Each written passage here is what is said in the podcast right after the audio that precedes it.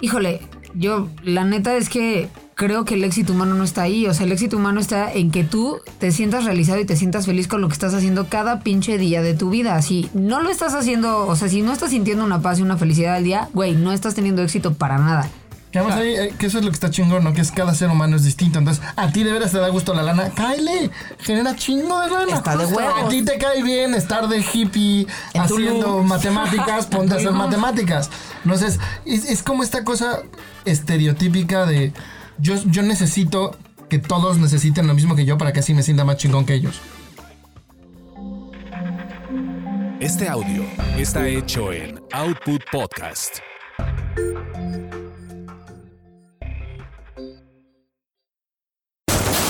Eso te pasa por terapia políticamente incorrecta.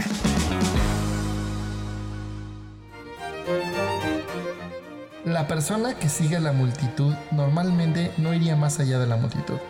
La persona que camina sola probablemente llegará hasta lugares donde nadie ha estado antes.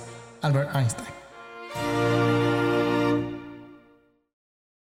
Qué, qué profundo empezaste a mí. Hola, ¿cómo están? Yo soy Lorena Niño de Rivera y estamos en un nuevo episodio de Eso te pasa por... Y este episodio va a estar, yo creo que bien requete chulo. Eh, el día de hoy vamos a estar hablando de Eso te pasa por ser diferente. Y el día de hoy solo tengo un compañerito de evolución terapéutica y está conmigo, Yo soy Batman. que ese era de otro Ah, yo soy Amílcar proyecto. Valdés. Amílcar Farrugia, Farrugia. Amilcar Farrugia. Es que teníamos un proyecto que solo grabamos él y yo y encerramos como Batman y Robin porque somos mejores amigos. Eh, y bueno, el día de hoy están conmigo eh, dos invitadasas eh, que me da un montón de gusto tenerlas por acá. Eh, ellas son Andreas y Diana y voy a dejar que se presenten un poquito, nos cuenten un poquito de qué hacen, lo que quieran decir de ustedes. Perfecto. Tú empieza, mi amor, tú empieza. Mi amor, por favor, tú eres la famosa. Yo no sé qué es eso. ¿Qué pedo, pinches animalitos de la creación? Exacto. Este, pues nada, yo soy la rara del lugar. Eh, soy tatuadora, así nos, nos conocimos. Exacto. Este, estudié arquitectura. ¿Ah, soy- ¿Estudiaste arquitectura? Aunque usted no lo crea. Dale. No Yo nomás llegué con mi pinche papalito con mamá. Si estaba antes chingando, Ya. voy a ser hippie. Ya. Exacto. Voy a ser hippie, claro. Se te nota. Se te No, nota no soy hippie. tan hippie. Un poquito. A ti sí se te nota que te gusta Tulum, por ejemplo. Es que a mí me encanta Tulum, Sí, obviamente. sí siento que tú eres más, Sí, Diana, pero más sí, hippie. claro. A ella le Yo- gusta Tulum. Exacto, a mí sí me encanta Tulum. Yo, en, yo, bueno, ¿yo me puedo presentar? Claro, ¿Terminaste claro. No, sí, por supuesto. No hay mucho más que decir de mí. Yo soy Diana, soy la esposa de Andreas. Esa parte era importante, creo Sí, que yo soy Diana y soy lesbiana. soy, soy lesbiana también. Por si no quedaba claro. Ajá. Yo soy doctora, pero no me dedico ahorita. Ahí es donde dicen, ¿qué? ¿Eres doctora? Es que sí, ya me lo sabía, entonces ya, Ay, no, ya no ya tan no se sorprendieron, pero tú pero sí te puedes ellos sí. sorprender, exacto. Es donde dices, ¿qué eres? ¿Eres doctora? Soy doctora. Y no solo soy doctora, soy ginecóloga. Por eso sabía que el el hígado no estaba ahí. Por supuesto, obviamente. Entonces, este, pues yo soy Diana, estudié medicina, actualmente soy maestra, es una cosa que me apasiona muchísimo.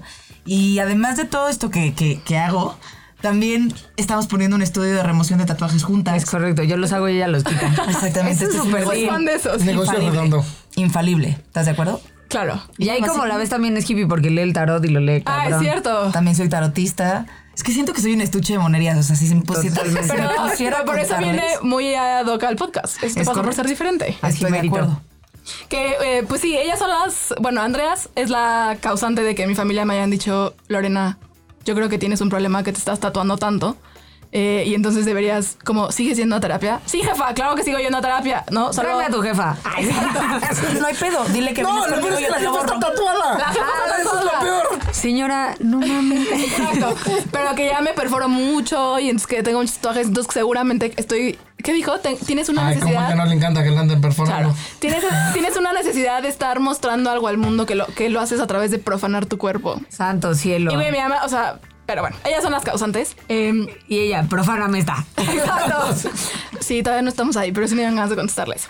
Eh, pero bueno, entonces el- en el episodio del día de hoy, eh, para todos aquellos que les aplican, a mí y a mi familia aplicaban la de Lorena, ¿por qué no eres una niña normal? Si se sienten el, este, la oveja negra eh, o sienten que han ido un poco en contra eh, de todo lo que dicen que tendrían que ser, yo creo que este episodio es para ustedes. Maravilloso. Entonces, eh, ¿qué es ser diferente? A ver, señor constelador familiar. ¿Eres constelador? Se hace el silencio tenebroso. Puedo hablar desde la física. Dale. Venga. Ah, es que yo estoy en física. Aquí es donde dicen que es Ya todos física. vamos a presumir, ¿no? Y tenía 10 de promedio. Ah, yo no. Eso ya es tetísimo, la neta. Yo sí era muy ñoño. Yo también era tetísima, ¿eh? Y Yo Por también eso- tenía puro por eso 10 de promedio. tetitas. Yo, ser diferente, pues es que se sale de la norma, ¿no? Hay una serie de cosas que están dentro del común y lo que se sale, eso es lo diferente. Ok. Eh, un poco la diferencia viene del contexto social establecido, ¿no? Es decir, si yo vivo y crezco en una familia en el que todo mundo se ha divorciado y yo soy la única que tiene una, eh, a lo mejor una pareja súper bonita, un matrimonio súper estable, posiblemente voy a ser diferente. Si yo tengo puros amigos gamers y yo odio los videojuegos, pues me van a decir como, uy, eres la rarita del grupo, ¿no? Eh, en función de eso eh, va la diferencia, ¿no? Estoy completamente de acuerdo. Y hay una parte de mí que la verdad me cuesta trabajo, me, me, me cala un poco el entender que el- la sociedad es quien pone este contexto de qué es lo diferente, ¿no?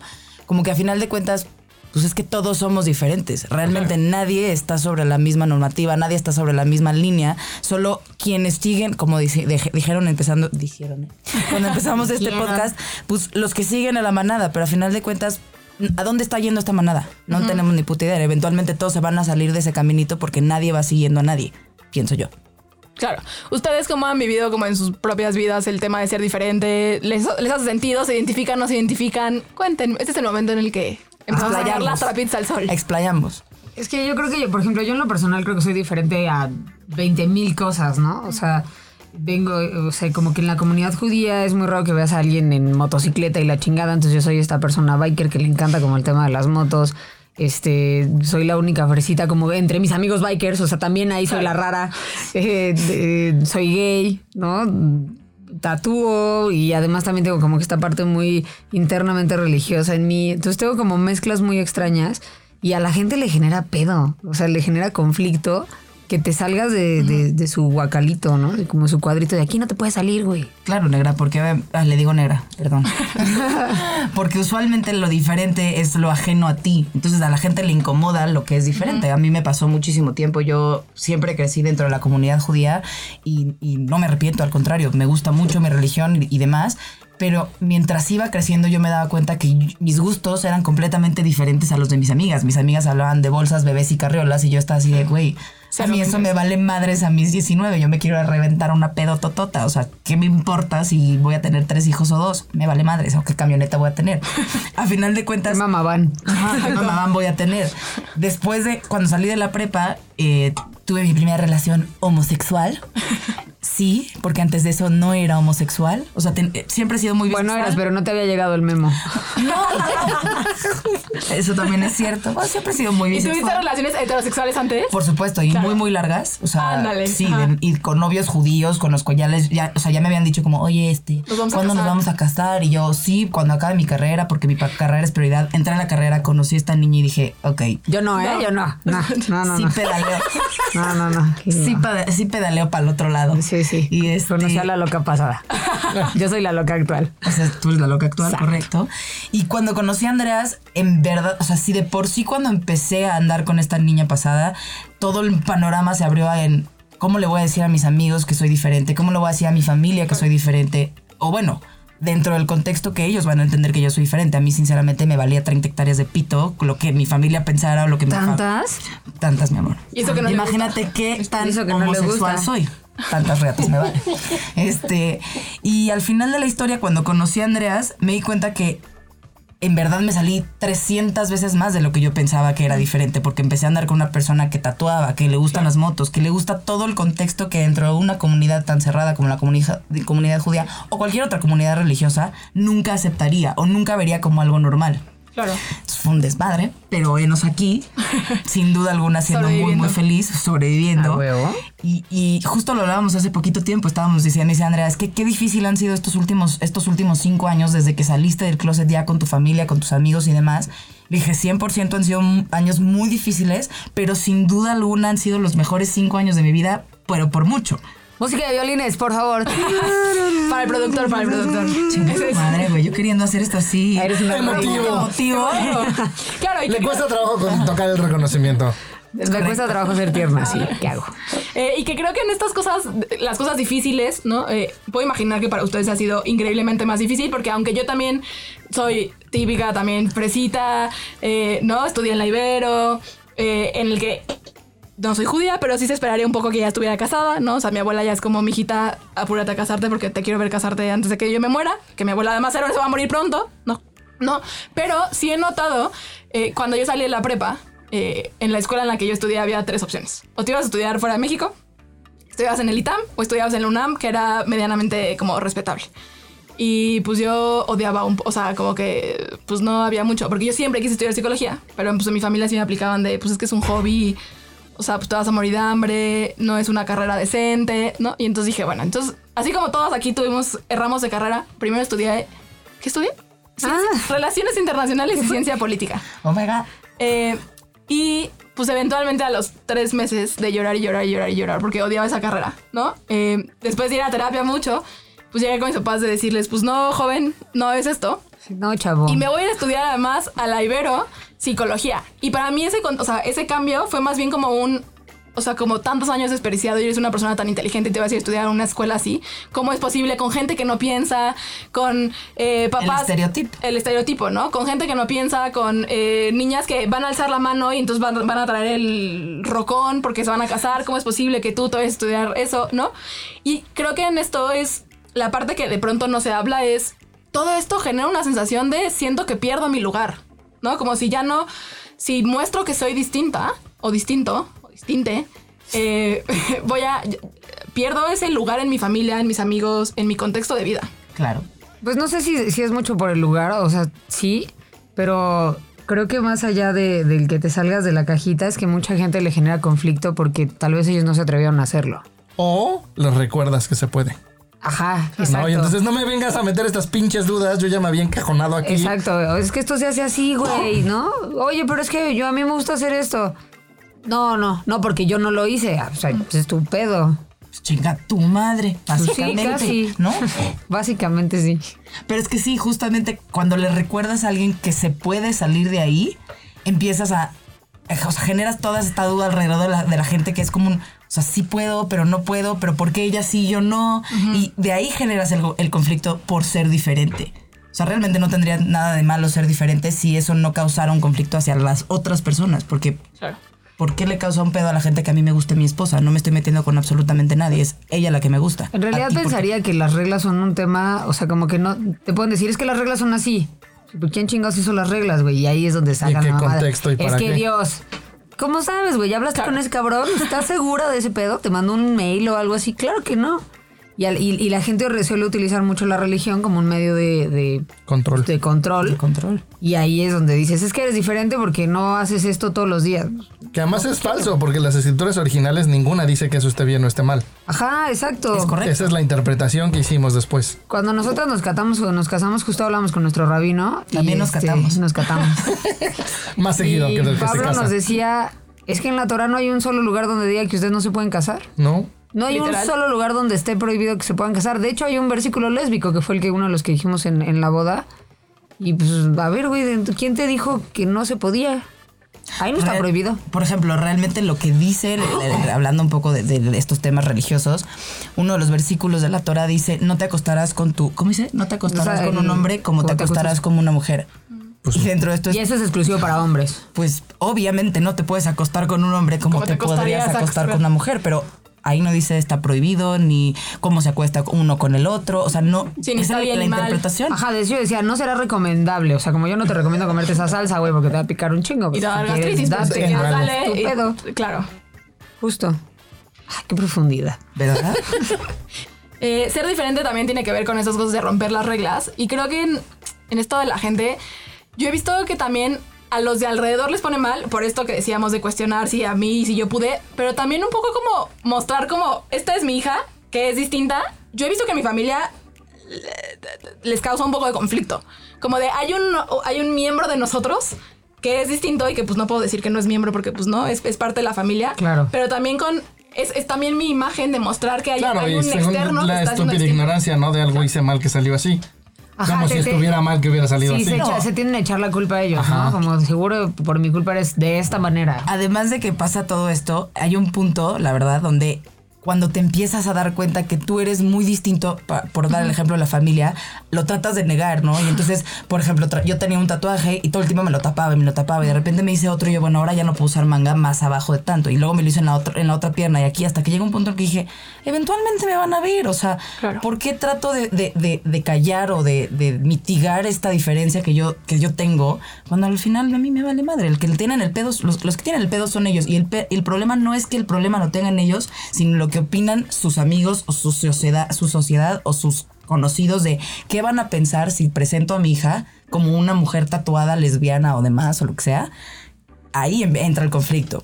¿No? De lo que van a pensar de mis papás o lo que van a pensar de mi familia. Sí, como que se te se, la- la- se meten en un tema de se me va a romper esta pinche imagen estúpida, perfecta que hice. Güey, todas las familias tienen ese frijolito. O sea, todas, todas las familias tienen como esa persona que no, o igual y. O varios. Ajá, que se ve perfecta y resulta que el papá, güey, le pone el cuerno a la señora. O ya se dices, güey, todos tienen algo que rompe el esquema. Y, y- y- y se preocupan más como por cosas muy irrelevantes como el hecho de, bueno, es que mi hija se estudió tal cosa o no se quiere casar aún, ¿no? Deja tú el tema gay, no se quiere casar. Ya eso es como, ¿cómo? O el no ¿Cómo tener se hijos, a que también casar? ahorita O no está quiere cañón. tener hijos, pues es mi pedo si no quiero tener hijos. Ya hay mucha gente en el mundo. Y además hay gente que se queda mucho con esta idea, por ejemplo, en el caso de las, de las chavas que de verdad creen que se tienen que casar a los 23 y a los 25 ya tener hijos y tienen 29 y 30 y genuinamente creen que está, creen que está Están mal, mal. porque no me he casado y todavía no tengo hijos. Es como un cabrón. Claro, yo, yo tengo una amiga eh, que les contaba, eh, es, es judía, y me acuerdo que cuando entramos a la carrera, eh, ella dijo, pues yo a mí un poco ya pues, necesito casarme porque de todos mis primos ya soy la Soy que la sigue, única. ¿no? Ah. O sea, como que todos los demás eran más chiquitos que ella. Todos los que son más grandes que yo ya se casaron. Eh, y entonces me acuerdo un día que yo sí creo que ella auténticamente hubiera sido muy feliz casándose con alguien no judío, ¿no? Eh, y entonces un día nos sentamos Y cogiendo mucho antes de y cogiendo mucho. Eh, nos, Súper necesario. nos, eh, un día nos sentamos con ella, otra, o sea, éramos, somos tres mejores amigas, nos sentamos y dijimos, o sea, porque neta la pasaba mal, ¿no? Y pues, pues qué pedo, que, o sea, cómo te apoyamos, qué necesitas, ¿no? Y dijo, pues es que esta es la lista de las personas que son viables para que yo me case. No. Eh, me acuerdo que un día salió con un cuate que era judío, pero me acuerdo perfecto que tenía un problema de la cadera. Y entonces que él, pues no, no podía hacer un montón de cosas, o sea, que no podía coger, bailar, ¿no? Y que dijo, güey, yo no puedo con eso. Y le gustó y así, pero dijo, pues no, güey, yo la antes que tengo un pedo en la cadera, pues porque sí siento que va a limitar nuestra vida, ¿no? Y de verdad ella es como, es bien caliente y le encanta. ¿Pasó? Menos mal se dio cuenta. Exacto, pero no, men- pasó no sé qué. Y ya nos graduamos de la carrera y ya, o sea, no podía, o sea, literal le ganó el me tengo que casar. Y se casó con alguien que no le gusta, ¿no? Eh, pero dijo, yo no estoy dispuesta a decirles a mis papás, a mi familia, pues no, no me voy a casar, o me voy a casar en cinco años, o me voy a casar cuando se me dé la gana. Eh, y la neta es que la pasa mal. Sí, claro. Y esa bomba se le va a reventar en unos años en la cara y va a ser esta persona que o se queda en su, perdón por la palabra, No, no. vale madres, en su, cuad- en su metro cuadrado de mierda o decide salir de ahí y todo el mundo la va a criticar el triple. Porque cómo, ¿no? ¿Cómo no lo hiciste antes? ¿O por qué lo estás haciendo ahorita que ya estás casada? ¿Por qué lo estás haciendo de tal? Yo por eso siempre soy muy de la idea de, te hacen creer, y creo que desde ahí se deriva el tema de ser diferente o no, te hacen creer que el, que el éxito humano está en estos tres puntitos pendejos que te ponen así alineados, ¿no? Casarte, tener hijos, este, Tener estudiar dinero. de tal a tal carrera, tener dinero, ta, ta, ta. Híjole, yo la neta es que creo que el éxito humano no está ahí. O sea, el éxito humano está en que tú te sientas realizado y te sientas feliz con lo que estás haciendo cada pinche día de tu vida. Si no lo estás haciendo, o sea, si no estás sintiendo una paz y una felicidad al día, güey, no estás teniendo éxito para nada. Que además ahí, eh, que eso es lo que está chingón, ¿no? Que es cada ser humano es distinto. Entonces, a ti de veras te da gusto la lana, cáele, genera chingo de lana. Está de huevos. A ti te cae bien estar de hippie En haciendo matemáticas, ponte a hacer matemáticas. Entonces, es, es como esta cosa estereotípica de yo, yo necesito que todos necesiten lo mismo que yo para que así me sienta más chingón que ellos. Claro. Ajá, justo. No, yo, o sea, hace ya llevamos mucho tiempo hablando que eh, vimos una película de Disney, no sé qué, y caemos en cuenta de que la neta es que lo que tienes que disfrutar en la vida son esos pequeños momentos pendejos, pero importantes. Todos sabemos ¿no? de qué película estás hablando. Pero no, es que es neta, o sea, Yo te lo juro, esto no lo vas a poder creer, pero yo era un puto a- o ser amargado. Bueno, más bien era bastante mamerta antes No, de si eras conocer a Diana. amargada. Discúlpame que te corrija, pero si eras Siempre he sido como muy tocosa y muy cuadradita en muchas cosas. Y entonces llegué a tu vida y te dije, mi amor, Hay tienes vida. que disfrutar las cosas. O sea, yo Me me, acuerdo, obligó, por ejemplo, casi. perdón, perdón, voy a soltarlo, me vale madres. Este, cuando yo la conocí le decía, güey, tírate un pedo conmigo. No, es que es una cerda. Y me decía, ¿cómo me voy a tirar un pedo contigo? Es que el pedo es que la sociedad te ha hecho creer que está mal que te tires un pedo con otra persona. Güey, tírate Es un pedo conmigo. que te gusta Dije, güey, tírate la un pedo. cerrada. Con este calor. con este calor además. Entonces le dije, güey, neta, necesito que te tires un pedo conmigo. No, como crees? Pero además ella empudorosa, como de, "Ah, ¿qué asco, Sí, es que es ¿cómo todo un que tema. eso?" repele, güey, claro. Total, un día agarré, le cerré las ventanas del coche. Así, Y te neta. pedorreaste durísimo. Pinche verano asqueroso, peor que el calor que se siente así. Y esas que hasta levantas el culo del asiento así. Y fue de. Así, se voltea Andreas y me dice: No, Eres un cerdo". Eres un cerdo, no sé qué. Le dije: Mira, te voy a decir las cosas así, güey. Llevamos dos semanas saliendo. mames. dos semanas. Le dije: Mira, güey. No, yo no había perdido tampoco. Yo No, como, Me me no la volteé. corté porque estaba muy buena, güey. A huevo. Y porque, y porque te iba a enseñar a ser feliz. Ese es el tema. a pedorrearme en gente. Entonces me volteé y le dije, mira cabrón, yo no voy a andar con una persona con la que yo no pueda ser 100% como yo soy. Yo soy una persona que se tira pedos, me cago igual que tú, me pedorreo igual que tú, hacemos todas las mismas cosas que hace fisiológicamente el humano. No puedes aguantar hacerlas conmigo, entonces al chile no podemos estar juntos, porque yo no me voy a aguantar un pedo porque estés tú aquí al lado. Se me quedó así viendo y me dijo, ok, acabas de desatar Troya. No, no es cierto. Todavía nos tardamos unos meses porque yo no estaba dispuesta a soltarlo. Y ya que le dije, Eventualmente soltaste el intestino. Eventualmente Sí, desató tú Troya. querías desatar a este demonio, yo lo tenía guardado por una razón, ¿no? Es como los titanes, güey, o sea, se les esconde por una razón. Sí me arrepiento. Pero más allá del pedo per se, era un tema de Sí. divertirte, o sea, de, de- de neta recordar ese momento estúpido y puerco, como, güey, estuvo muy divertido me la pasé muy bien, me reí hasta hartarme y no había nada que yo sintiera que me estaba criticando y era 100% yo. Y estuvo bastante chido. ese es el momento en el que algo que para ti era diferente, te das cuenta que es algo súper normal, güey. O sea, y que puede ser diferente para alguien, puede ser cualquier mamada para cualquier otra persona. Sí, como dato cultural había hablado yo, o sea, habíamos en, en algún momento salí con una chava que justo estudia psicología y como que había muchas investigaciones y se metió mucho en el tema gay. Y está comprobando que solamente el 4% de la población mundial es 100% heterosexual. De ahí en fuera todos han tenido algún tipo, no quiere decir que, que de ahí en fuera todos los demás Sí, que sean significa que lo tengas bisexuales. que hacer. Exactamente, pero me práctica. refiero a que, no sé, alguna chava que en alguna vez en la vida, pues ya, me besé con una amiga en la prepa. Ya, tuviste un, Un encuentro. Un encuentro bisexual o este estos hombres sensuales que, que la neta, todos los juegos entre hombres son juegos gays. Ah, te voy a agarrar los huevos, puto, ¿no? Ah, me la empino. no sé. Son puros juegos gays. Entonces Sí, tienen sí. Este, este, esta ligera línea donde no tienen un tema con juguetear al homosexual con su amigo, aunque ellos no lo sean, pero hay ahí un- una ligera capa bisexual que les permite hacer esto y, y divertirse. Claro. De hecho, Ahora, de hecho, está demostrado que el continuo de la sexualidad es un continuo y te mueves. Por supuesto, No estás estático puede en un punto. estático, no es Yo imposible. conozco una persona que era 100% homosexual, 100% homosexual, llevaba 10 años con su pareja mujer, porque se turboclavó con ella. Y decía, güey, veo un hombre, se me antoja un hombre, veo una mujer, no se me antoja, veo esta vieja, sí se me antoja. ¿No? Entonces es, es como te mueves en ese continuo. ahora, ¿para qué sirve ser distinto o ser diferente? Eh, desde el punto de vista de las constelaciones familiares, que si quieren después les platicamos un poquito más de eso, que ¿Mi, no? es eso, si es que no saben. Eh, pero eh, desde las constelaciones familiares, el que se atreva a romper el dogma familiar, es decir, el ser diferente, lo hace en honor a su familia. Es decir, desde la, teoría sistémica, es un, un sistema que es muy, muy rígido, tiende a desaparecer.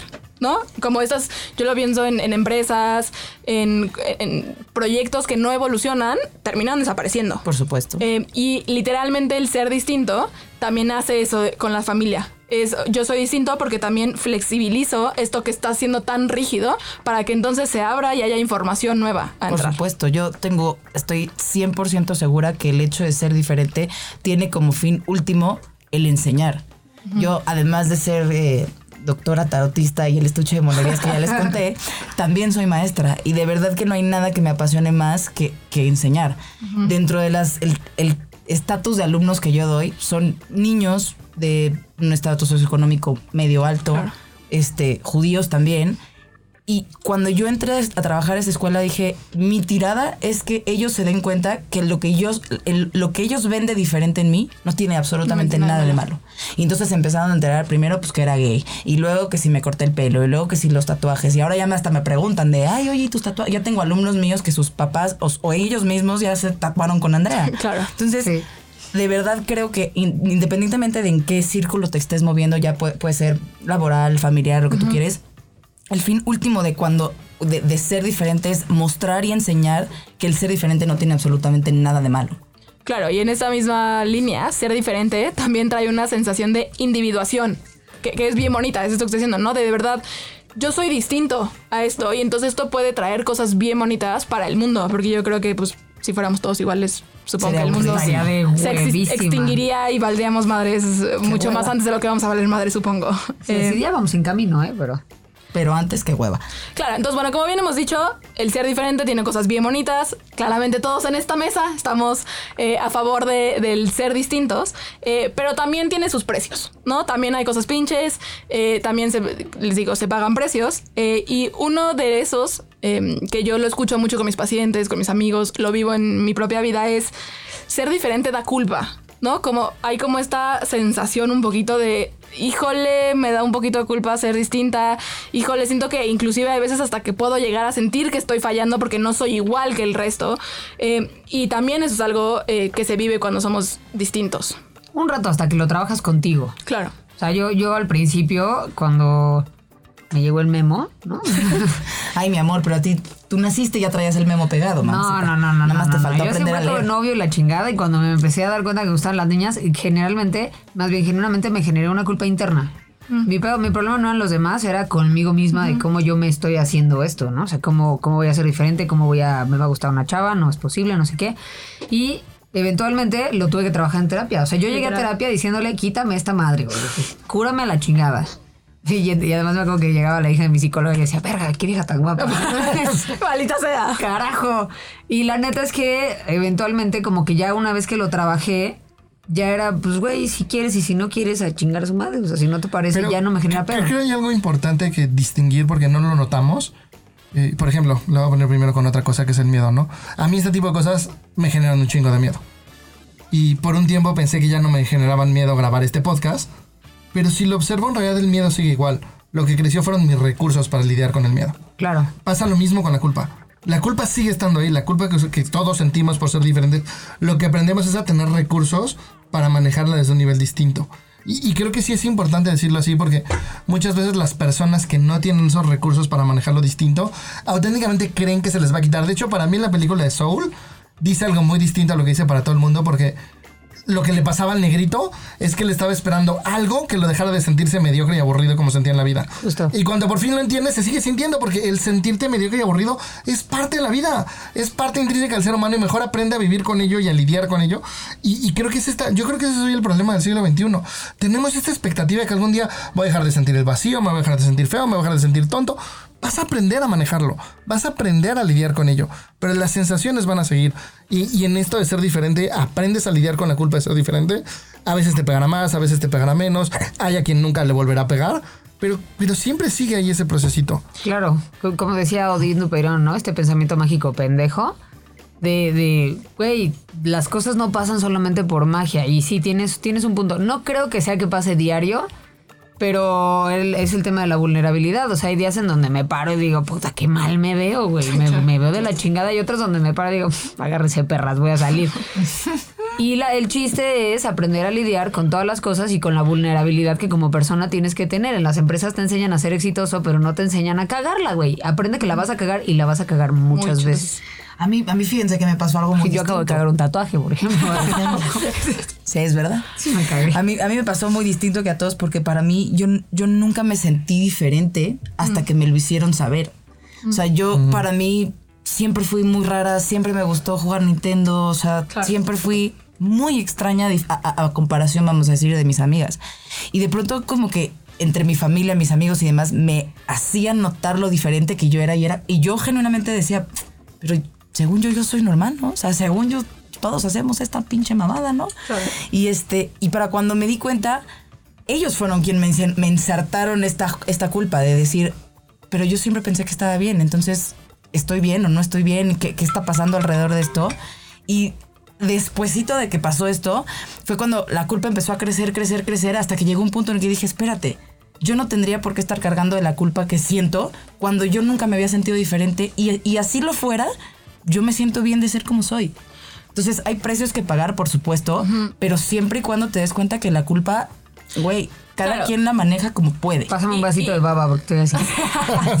Claro, yo creo que además el problema también es, nosotros estamos hablando que claramente los cuatro hemos creado recursos para poder con la culpa. El tema es que hay muchas personas Que no pueden. Que no, o sea, no, yo creo que sí, no pueden y porque pues, supongo que no han Chambeado, encontrado la forma y no han cambiado para poder con la culpa. Y creo que para mí lo que a mí me duele y me pone triste es, como no puedo con la culpa, pues ni modo, sí me regreso a decir lo que tengo que hacer, ¿no? Para eso hacemos una fortaleza como gente diferente. ¿Cuántas veces no te ha pasado de una situación donde tengas un amigo, primo, lo que tú quieras que te diga, es que sabes qué, si mis papás me van a matar, si tal, tú como amigo, ¿qué le dirías? No, pues, pues ni pedo, güey. Pues Claro. regrésate al tu metro cuadrado de mierda en tu casa y sé infeliz para siempre. Claro que no, tú como amigo o lo que sea, te vas a voltear a decirle, pues mándalos a chingar a su madre. Y creo que eso es lo que también es muy valioso como en sociedad empezar a encontrar a la gente que es como tú que es como tú diferente, pues, ¿no? Porque suena un poco ambiguo esto, pero cuando empiezas a encontrar gente que es distinta como tú eres distinto, también empiezas a tomar recursos porque te das cuenta que ella pudo, ella pudo, tú pudiste, entonces, entonces yo también Claro, puedo, ¿no? Claro. Claro, y creo que también en este sentido, como contarte la neta de, pues sí, no va a ser fácil, pero como lo acaban de decir ustedes, ¿no? estos últimos cinco años han sido horribles, pero también ha tenido su lado chingón. Por supuesto. Pero han sido horribles eh, de- del otro lado, ¿no? O sea, han sido horribles fuera de nuestra casa. Entre en nosotras como relación han Claro. sido lo mejor.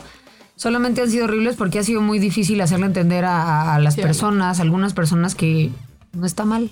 O sea, que no estamos haciendo nada mal.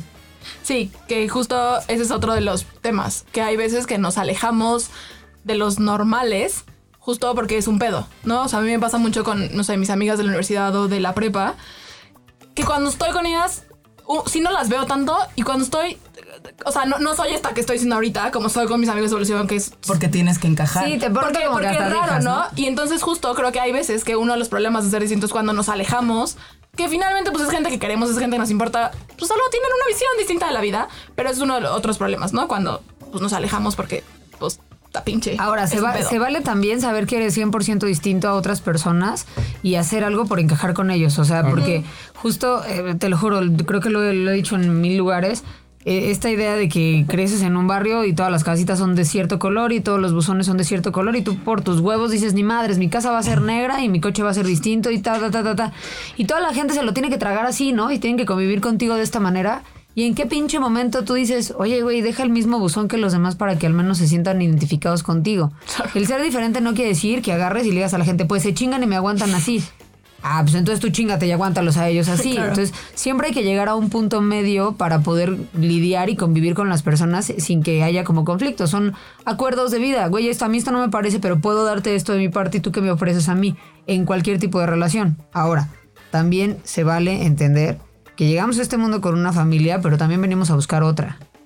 Entonces vienes a buscar a tu familia, que son tus amigos, las personas que van a estar contigo, y si la gente que está cerca de ti, que ya tiene como pues, un tema de, de sangre contigo, ¿no? De, Y si gente tóxica para ti, pues también, güey, se vale vale no decir, estar, bye, ahorita llégale". no, compadre, me estás haciendo daño, ¿no? Luego lo vemos cuando tú tengas ganas de llegar a un punto intermedio conmigo.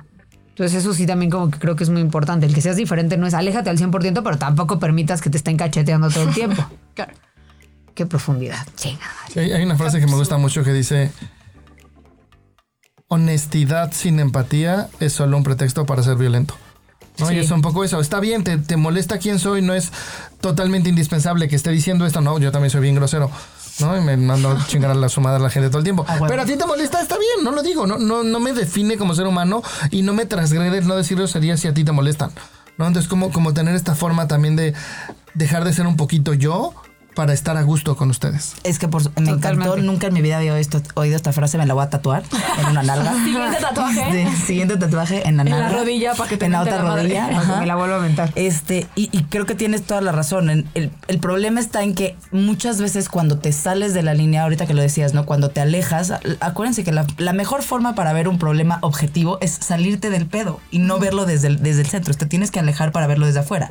El problema que, eh, que yo veo mucho es que muchas veces pasa que cuando te identificas como algo tan diferente a lo que te rodea, empiezas a generar esta capa de, pues me vale madres, pues que me, se chinguen y, se- y me aguanten así porque así soy, te jodes, te jodes, te jodes. Sí. Y, y justo no trata de eso, no trata de tú te chingas y yo me chingo también. Es un, ¿por qué no? ¿Por qué no llegamos a un punto medio donde lo que yo soy a ti no te incomode y tú no tengas que hacerme daño porque tú me veas distinto? Y punto. 100%.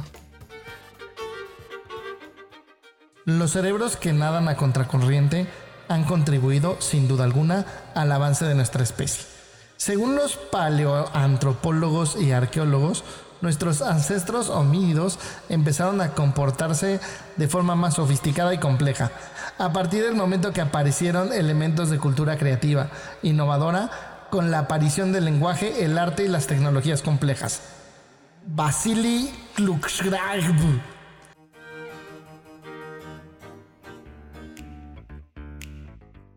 Perdón, pero sí, sí es un problema. ¿Estamos de acuerdo? O sea, le costó Exacto. un huevo y la mitad del otro. Y yo Venga. tampoco hubiera podido. Tu dislexia significa que va avanzando a mí. Es una buena Ay, pobres nosotros los disléxicos. Ay, sí, aquí todos también son disléxicos. Es difícil. No pasa nada. Igual los queremos. Somos diferentes. Exacto. Exacto. Ah, mi audífono, Amilcar. Perdón.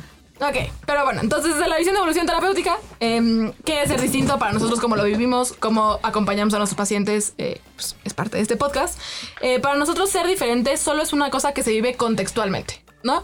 Posiblemente, claro, como dices tú, para tus, cuando yo voy al, al estudio de Andreas, está lleno de este bikers y motocicletos, ¿no? Y entonces te preguntan a la entrada como, ¿a qué vienen, no? Y pues yo, que en otro contexto, o sea, con evolución terapéutica me siento la más rockera porque entonces tengo este aretes y tatuajes. Y llego ahí y es como la niña fresita como, vengo a hacerme un tatuaje de 3 centímetros, ya sabes. Ya me De lo estoy bien tatuada, güey. Exacto, ¿no? Eh, a eso nos referimos aunque es contextualmente. Posiblemente en, en un ambiente sí puedo ser la más loca Rockstar. e intensa porque tengo aretes y tatuajes, pero claramente en ese contexto soy la más pinche fresa del mundo, ¿no? Eh, entonces el ser diferente es un tema simplemente contextual. Puede ser Correcto. diferente en, algún, en, en ciertos lugares y en otros no. Y eres la misma persona.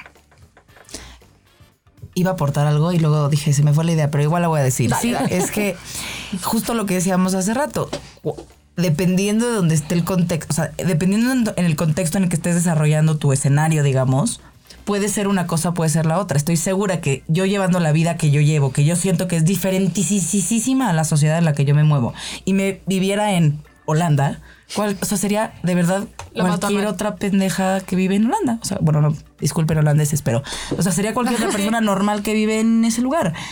El tema está en dónde te contextualizas y por qué en ese lugar las cosas que haces o no te hacen ver distinto. Exacto. Claro.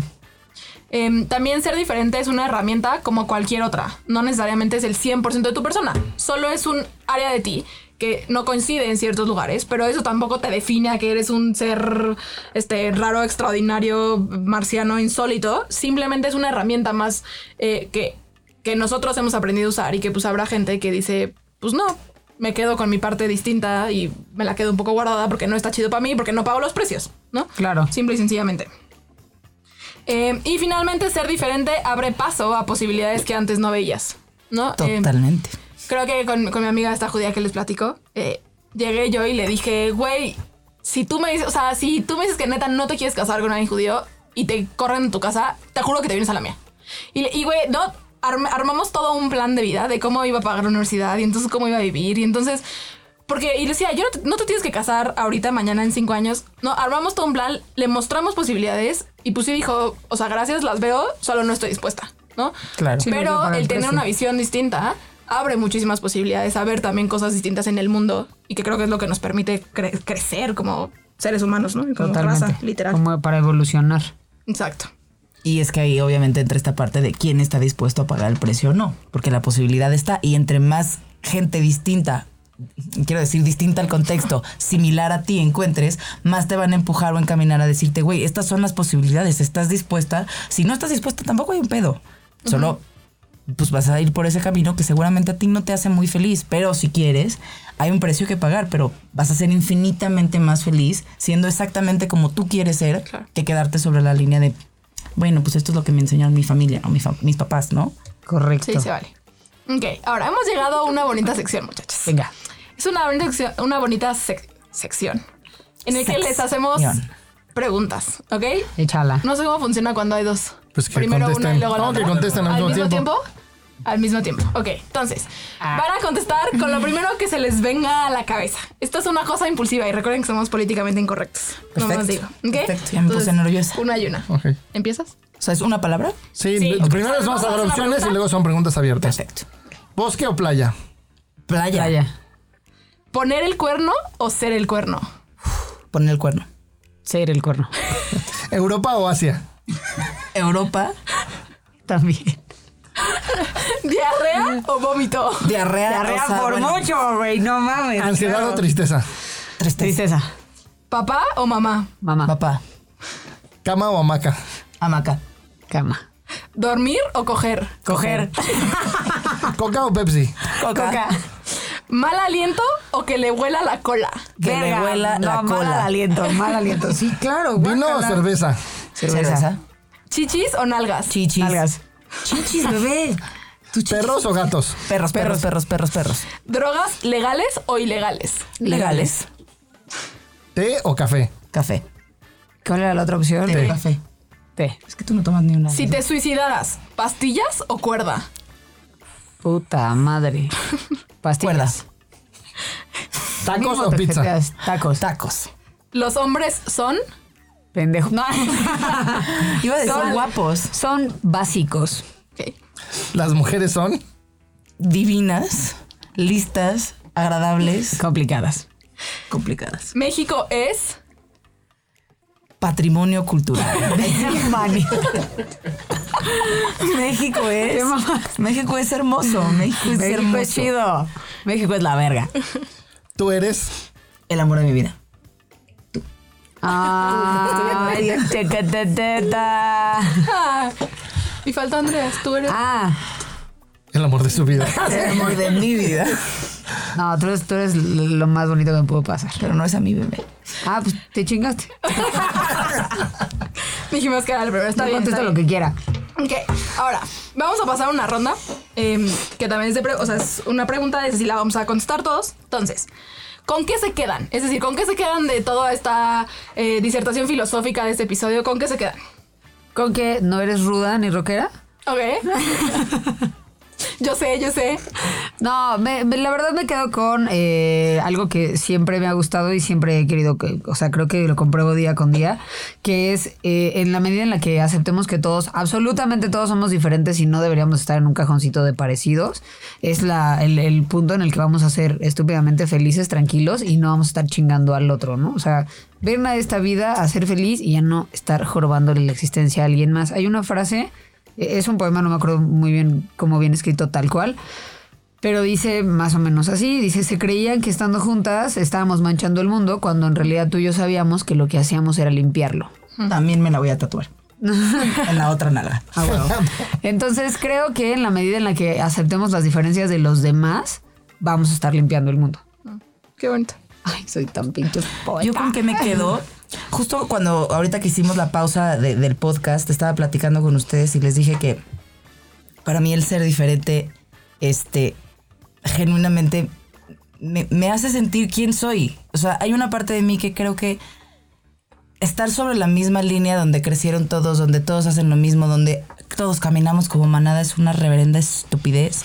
Porque nadie es igual al otro, nadie lo es. El, el tema como tal a mí me cayó al- como anillo al dedo porque si hay algo que yo, que, que yo personalmente creo es que sé, sé que soy muy diferente al contexto en el que yo nací y eso me hace especial y eso me hace este, feliz. Sinceramente me hace feliz. Creo que no tiene absolutamente nada de malo llevar un poco la, la contracorriente o, o ir hacia el otro lado, como le quieran, lo quieran llamar o lo quieran ver, siempre y cuando, como dices tú, Negrita, este, esto te haga feliz sin que le estés jorobando la vida a nadie. Correcto. Si eso te va a hacer feliz y te va a llevar al lugar al que tú quieres llegar, güey, pues que los demás se chinguen. Ya está. Sí. Que el mundo aguante. Tú, amigo, ¿con qué te quedas? Yo me quedo con que la unión de diferencias es divertida. Ok. Yo me quedo con que está bien chingón ver que sí hay más, o sea, que hay más gente en el mundo que auténticamente apuesta por ser diferente y que como que defiende y, y- y se arriesga a eso. Yo me quedo con eso. Ahora, ¿qué tiran a la basura? ¿Qué tiramos a la basura? Ay, pues creo que creo que nada. O sea, la neta es que incluso hasta hasta las personas eh, culeras tienen algo rescatable, ¿no? O sea, hasta las cosas malas te ayudan a, a- a ser mejor persona. Eh, hasta, no sé, neta, los exes pendejos, los amigos tóxicos, los familiares tóxicos, todas esas personas te hacen ser quien eres porque te enseñan lo que no quieres en la vida. Entonces, tirarlos a la basura es evadirlo y, y no aprender de ello. Entonces, yo creo que yo no, no tiraría nada. Yo ya no quiero pasar después de Andreas porque siempre sus respuestas minimizan las mías. Vas a tener- otra oportunidad para hacerlo antes. Para estar antes. ¿Qué tiro a la basura? Tiraría a la basura todos los estereotipos que existen, sinceramente. Creo que el, el estereo- o sea, justamente el hablar de estereotipos que además te llevan hacia una corriente son el peor cáncer que podemos tener porque de ahí nace el hacer sentir a alguien diferente y hacerlo y, y excluirlo de donde está, ¿no? O sea, tú eres diferente, tú te sales. No, güey, todos somos diferentes, todos podemos convivir en el mismo lugar. No tira, o sea, eso sería lo que yo tiraría. Ok. Tú a mí. Yo tiro la intolerancia, no, la, la tolerancia impuesta como medida de intolerancia. ¿No? Es decir, como. Este hombre es muy filosófico.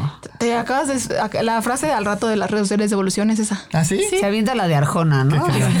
No, no, es que sí creo que un tema, creo que un tema importante es como queremos que todos piensen como nosotros cuando pensamos distinto, cuando nosotros estamos criticando que hay que aceptar otras formas de pensamiento. A mí me ha pasado todo el tiempo, no emocionalmente hablando. Yo quiero que todo el mundo entienda las emociones como yo. No, güey, somos distintos. Ah, yo sí, yo voy a ser más del equipo de Diana. Yo sí tiré a la basura a todos aquellos papás, hermanos, amigos que te aplican la pinche ley del hielo porque nada más no piensas o no eres igual a ellos. Yo tiré a la basura. ¿Y qué ponen en un altar? Tus pinches chichotas. Mi amor, para. Y se déjalo para después. ¿Qué pondría en un altar? Así que lleva primero porque luego ya me- se las gano. Venga. No, no, no, no, ahora Esta te chingas y lo dices oportunidad. Yo pondría en un altar.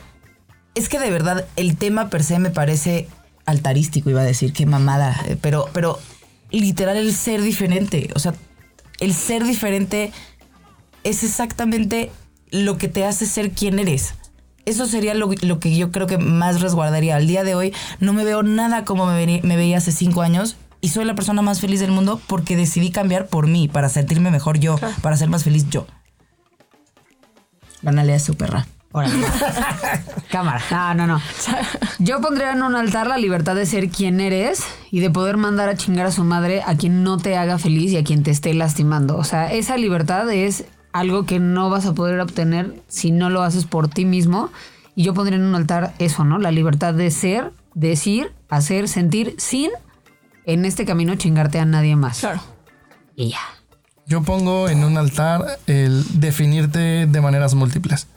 ¿no? Lo que platicábamos de no porque diga groserías en un espacio donde dejo de decir groserías, dejo de ser yo, ¿no? Como hay muchos yo y, y- y todos esos yo puedo mostrarlos en diferentes lugares. Claro. Y yo pongo en un altar la valentía.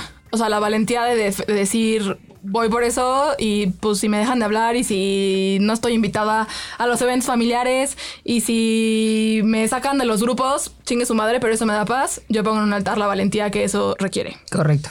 Me encanta.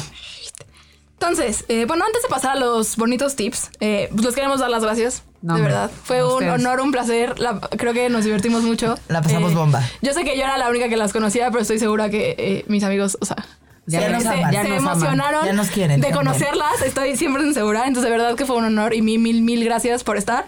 Eh, ¿dónde, los, ¿Dónde las podemos encontrar? ¿Nos quieren dar sus redes sociales? Yo en todas mis redes, en todas A mis redes sociales estoy como Andreas, así como si fuéramos un chingo con la S al final, guion bajo Nash, N-A-S-S-H. No. No, N-A-S-H, Andreas guion bajo Nash. Igual vamos a dejar sus redes sociales cuando Chingón. publicamos esto. Ustedes no se preocupen, pero tiene cosas increíbles. Hace los mejores tatuajes, es la mejor Gracias. tatuadora. Gracias, gracias. Y yo estoy en redes sociales como arroba varoncita con V y S. Excelente. Por si tienen dudas es porque me he pedido varón. Y ya, porque mucha gente me dice, es que ¿por qué? Y yo, porque me Ah, sí, varón. exacto. Este, y no, al contrario, gracias a ustedes estuvo súper- me cagué de la risa. Sí, están muy chidos, la neta. Muy chido, es un espacio divertidísimo y gracias por invitarnos. Gracias.